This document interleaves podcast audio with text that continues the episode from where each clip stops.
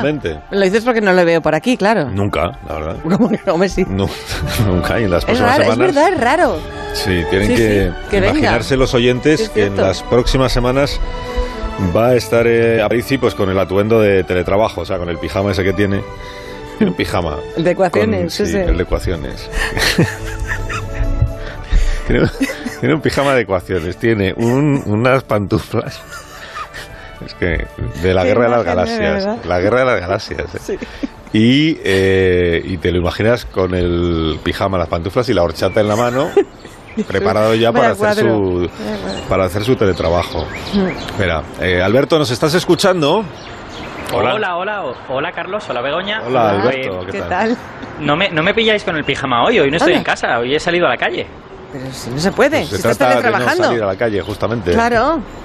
Que no, no, no, pero que no, que no estoy, o sea, no estoy yendo a reuniones con mucha gente ni nada. Estoy Mm. yendo a un sitio muy interesante que nos va a permitir hacer la sección. Es, eh, aunque la verdad es que se parece un poco al polígono industrial este de Onda Cero también. Pues danos una pista, porque oír- oímos pajaritos. Eh, a ver, una pista. Bueno, la- esta es la pista definitiva. A ver, estoy muy, muy, muy cerca de Ginebra, en Suiza. Cosas relacionadas con ciencia, en Ginebra. El, ¿Cómo se llama? El acelerador, ¿no? El, El zorro. Ah, el zorro, ahí estamos. El acelerador de partículas. El CERN, el, el laboratorio, el laboratorio. El laboratorio de física de partículas, eso es, sí. Qué. Eso es, Vale, exacto. ya. Es el laboratorio más grande de Europa de física de partículas. Ah, vale, ya y sé. me he venido, Ah, eso, eso, aquí ha sido ahí. me he venido aquí a hablaros de un experimento poco conocido. Es pequeñito para los estándares del CERN, es- son como 50 científicos, cuando hay algunos que son como 5.000, pero es súper interesante. Ya. Pero aparte de adjetivarlo, ¿nos vas a contar en qué consiste el experimento? Sí, sí, espera, espera. De hecho, te lo va, te lo va a contar quien te lo tiene que contar. Espera un momento. o qué haces? Los propios científicos del CERN a los que les tengo concertada una entrevista. Claro, llamando al ¿Estás llamando a la puerta? A ver. Eh, a- Oui. Alberto Aparici, Onda Cero, España, interview. Désolé, no interview. Coronavirus. Mesures de pena. Bonjour. Claro, es que era Ah. lógico. Qué. Pues eh, bueno, la teníamos desde hace como un mes, joder, Ya, qué mala pero suerte. está suspendiendo todo, Bueno, incluidas tus claro. entrevistas. Pues nos Claro, cuentas lo tú lo mismo el tema. en cuenta. Nos cuentas Eh, tú mismo el, el- el experimento No. mientras das un paseo, ¿no? Igual Y así seguimos igual no se lo escuchando lo el lo gorjeo sabe. de los distintos pajarillos suizos. Eso parece Ah. una cata. ¡Uy! Es que Mon el Dieu. tiempo en Suiza... La en tormenta. Suiza- la tormenta. El tiempo en Suiza es un poquito cambiante. Eh, espera, me voy a meter, me voy a meter en el coche, que espero que ahí se escuche mejor. A ver. Está quedando magnífica tu sección Sí. hoy, ¿eh? Ah, bueno, está quedando como con imprevistos. Bueno, ya está. Ya estoy, ya estoy a resguardo. Bueno, Vale. eh, pues entonces os cuento yo, os cuento yo el tema, Mm. que, que se le va a hacer. Nos hemos quedado sin científicos. Solo si lo dominas, tampoco te queremos poner en un apuro, ¿eh?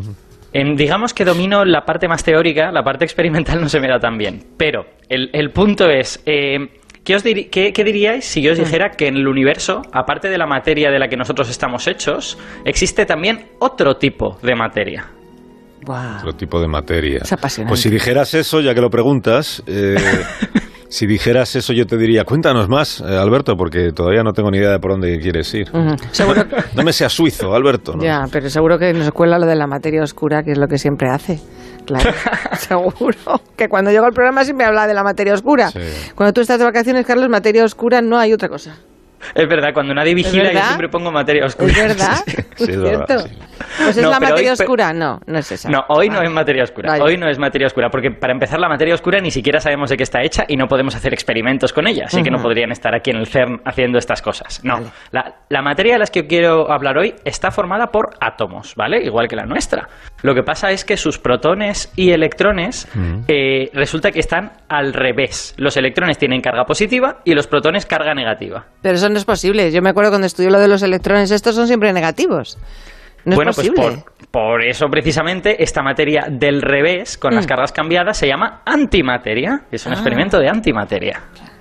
Vale, antimateria. Entonces, Es muy hecho- amenazante esto. ¿El qué? Suena amenazante lo de la antimateria. No, lo que suena es esa película de ciencia ficción, ¿no? La También, antimateria. sí, también, y, es verdad, sí. y- pero la antimateria esa está a nuestro alrededor. O sea, por ejemplo, cerca de nosotros ahora mismo hay antimateria. No, no, no, que va, Carlos. Ah, eso vale, eso vale, sería vale. eso sería un completo desastre. Estamos de hecho, como para que encima haya antimateria, además de todo Exacto. lo que de alrededor.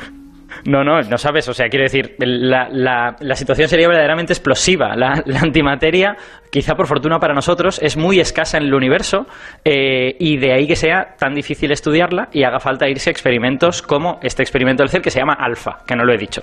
Este es uno de los pocos experimentos del mundo donde se, donde se crea y se puede manipular la antimateria. Manipular. ¿Por qué repites eh, la palabra manipular? Porque subrayas, porque te, entiendo que estás subrayando, haciendo como hincapié en la palabra Pues, manipular. Debe ser como- peligrosísimo esto de la Pues sensación. porque la razón por la que la, la razón por la que la antimateria esta eh, no Sí. existe en nuestro universo y si existiera en grandes cantidades sería un desastre Sí. es que cuando la antimateria y la materia se juntan eh, a ver ¿qué, qué creéis que va a pasar Porque se anulan, se pelean, yo que sé, se repelen, cualquier cosa. Claro. pues más, más divertido, explotan directamente, ¿vale? Buah. O sea, la- la- se destruyen, la Claro. materia y la antimateria se destruyen y forman radiación que, que al final es en enormes cantidades, porque en pequeñitas cantidades de materia hay grandes cantidades de energía. ¿Sabéis la formulita esta de Einstein de S igual a mc cuadrado, no? Sí. Entonces, Perfecto. por eso la antimateria se coge para hacer historias de ciencia ficción, ¿no? Lo- hay autores que fantasean en Star Trek, los motores de Star Trek estaban Sí. hechos con antimateria, en Ángeles y Demonios hay una bomba de antimateria, hay un maletín que tiene antimateria y si aquello se junta con materia explota, ¿no? Pues casi mejor que no te hayan dejado entrar, ¿no? ¿No crees? Ah, no, porque ellos lo tienen ahí, ellos lo tienen protegido, a mí no me iban a dejar tocar nada, que es un además soy desastre. es un desastre. con un candado puesto para que no pueda Exacto. cualquiera ahí, claro. No, eso, eso está a prueba de teóricos. Los teóricos como yo entramos, pero no nos dejan tocar nada nunca. Entonces, eh, para, para que nos hable de todo esto, eh, tenía un plan B, por fortuna, porque si no, los planes A de mi sección siempre fallan, no sé muy bien por qué. Eh, y lo que, lo que tenemos es un científico español que no trabaja en este experimento alfa, pero sí conoce las técnicas que utilizan y de hecho está en contacto con ellos a través de redes europeas. Él es Daniel Rodríguez, que trabaja en la Universidad de Granada. Daniel, buenos días. Hola, buenos días. Hola Daniel, ¿qué tal? ¿Cómo estás? Gracias por estar Bien, con bien. Gracias a vosotros. Esta mañana. Oye, una pregunta que igual te parece un poco tonta, pero que es que Alberto no ha, no ha explicado. Eh, estos eh, científicos que están ahí con los, con los experimentos en el CERN, la antimateria, ¿de dónde la sacan? Bueno, pues en este experimento del CERN que está dedicado a la formación y al estudio del antihidrógeno, Sí. que ya Alberto ha dicho, bueno, que el antihidrógeno sería el antiátomo del hidrógeno, se necesitan una de las partículas que se necesitan son los antiprotones, que son las antipartículas del protón. Como ha dicho también Alberto, el CERN, pues sabéis que es el mayor complejo de aceleradores de partículas y de mayor energía que existe, por lo que ya más o menos podéis imaginar que hace falta mucha energía para formar estos antiprotones. Entonces, estos se producen en reacciones, se llaman reacciones nucleares, ¿vale? Que se aceleran unas de protones se va acelerando secuencialmente hasta que estos tienen energía equivalente a unas velocidades pues de 1500 kilómetros por segundo. Y a partir de ahí se bombardea un blanco, salen los antiprotones con una energía un poquito inferior, pero ahora hay que volver a hacer el proceso contrario, que es reducir la energía de estos antiprotones para llevarlo a una trampa Penning, que es una trampa que funciona con campos magnéticos de iones. Entonces ahí más o menos van a llegar o se van a almacenar con una energía equivalente a una velocidad de unos 10 kilómetros por segundo.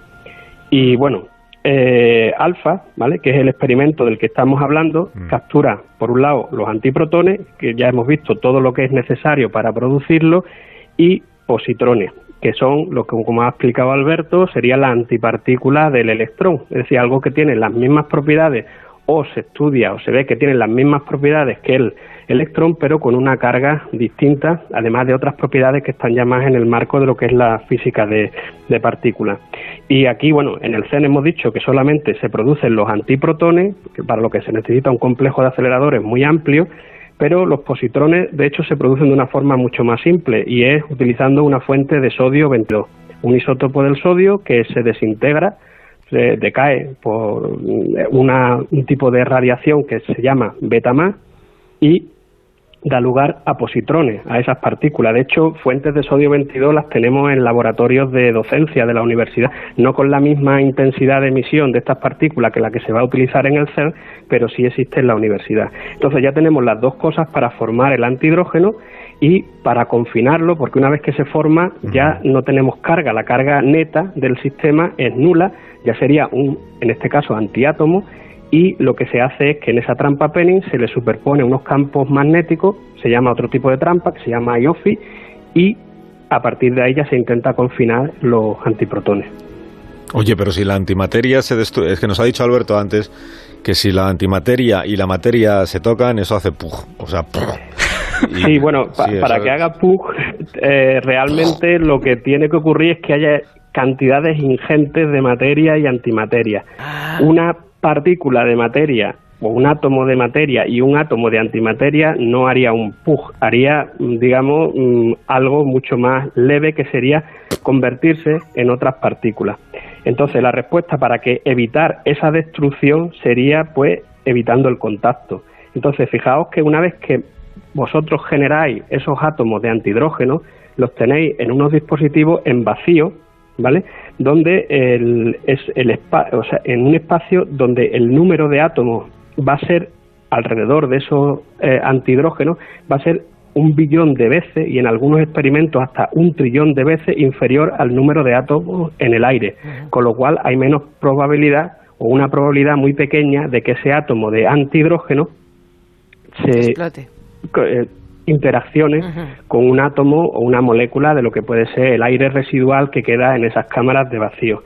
En el experimento alfa, por ejemplo, se pueden almacenar antiátomos o antihidrógeno durante unos mil segundos y si nosotros apagásemos, y digo ahora apagamos entre comillas la trampa que he llamado antes IOFI, el antihidrógeno llegaría a la superficie y entonces sí se aniquilaría con la materia produciendo unas partículas que se llaman mesones, que son las que se detectan y son las que dieron las primeras evidencias de producción de antihidrógeno allá por el año 2000, 2001, 2002. No recuerdo exactamente cuándo, cuándo fue, pero fue una colaboración que fue la predecesora de la colaboración CARAE Alfa.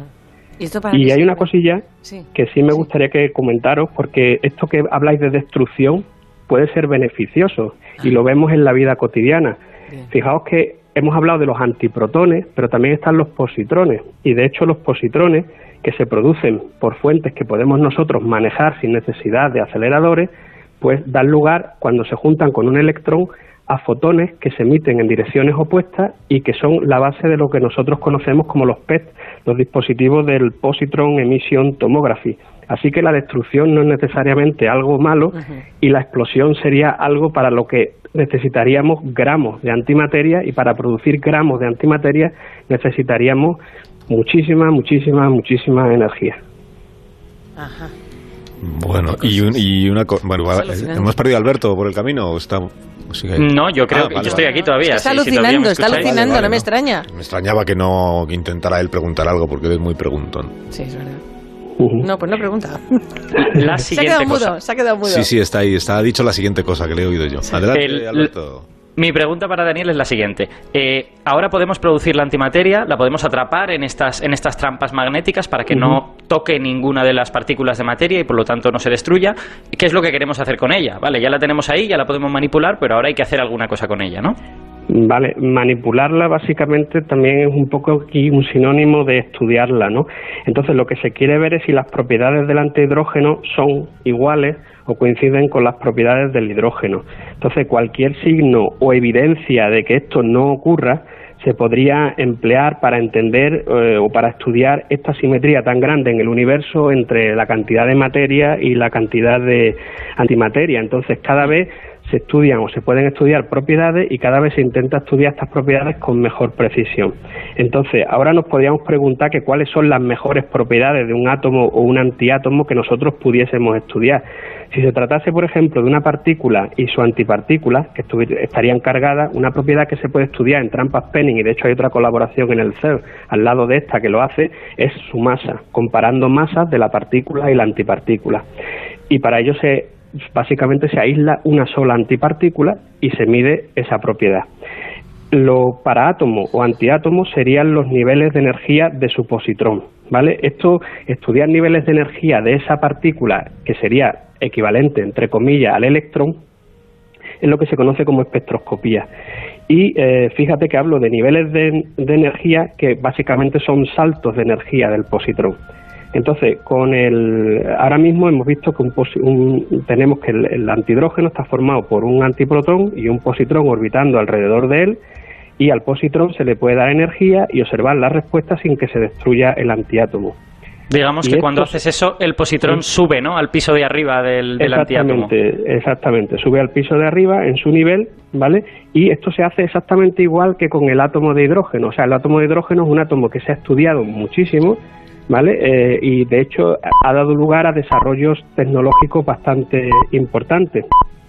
Entonces, para esto se utilizan láseres y eh, que van a proporcionar esa energía bien definida para que el positrón pase de un nivel a uno de más energía y luego vuelva al de menor energía, es decir, pasa al piso superior, vuelve al piso inferior y en ese paso del superior al inferior nosotros vemos lo que se está emitiendo y con lo que se estudia. Pues muchas gracias a Daniel Rodríguez de la Universidad de Granada por habernos acompañado esta mañana. Gracias, Daniel. Un fuerte abrazo. Y, al- y Alberto Aparici, que sigas disfrutando de Ginebra, Alberto, y hasta la próxima semana. Hasta el próximo teletrabajo. Adiós, que llegan las noticias de esta hora.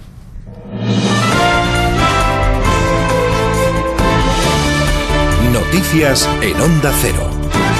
Mediodía, las 11 de la mañana en las Islas Canarias. La actualidad con María Hernández. Buenos días, María. Buenos días, Alsina. El gobierno vasco va a poder decretar medidas de confinamiento de la población a partir de mañana mismo, después de declarar